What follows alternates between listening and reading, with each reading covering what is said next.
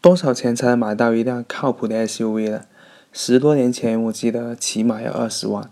但在现在自主品牌的推动创新之下，五六万元的 SUV 原来已经很靠谱了。呃，我说的就是我刚刚试了一台小小型 SUV 长安 CS 幺五，这台 SUV 应该是 SUV 四分市场里面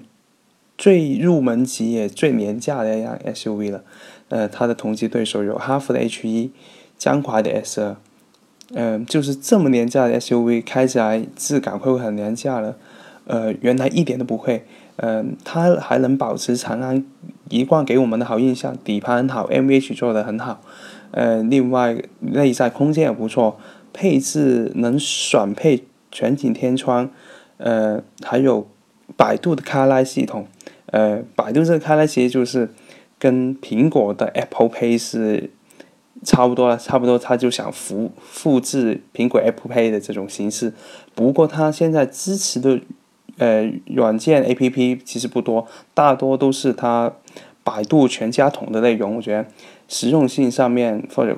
或者人性化方面来说，绝对没有咖咖配做得好。呃，不过我觉得它潜力应该会更好，因为它更接地气，更贴近中国人的需要吧。嗯，特别是百度地图，可能它直接会连百度地图，会用起来比苹果咖配的用它苹果机配地图这样会来的更方便，然后也更省一点流量，对于我们来说，嗯。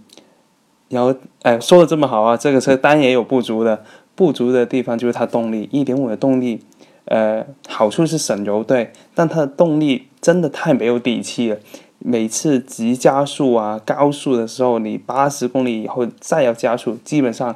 呃，加速力、加速的攻击力太弱了，呃，你都是地板油去去开，然后它也没什么反应给你，你地板油跟。